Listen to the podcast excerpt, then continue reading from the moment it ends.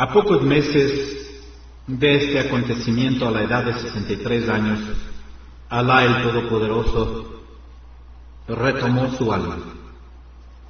El profeta Muhammad, las bendiciones de Alá sobre él, falleció en su casa de Medina, dejando muy pocas pertenencias, habiendo tenido el mundo a sus pies, no tenía ni un dinar a su nombre.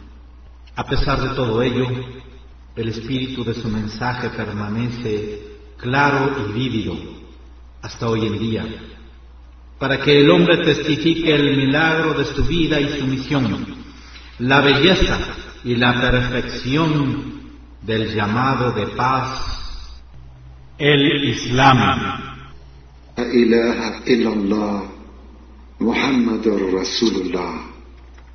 No hay otra divinidad sino solo Allah y Muhammad es el enviado de Allah.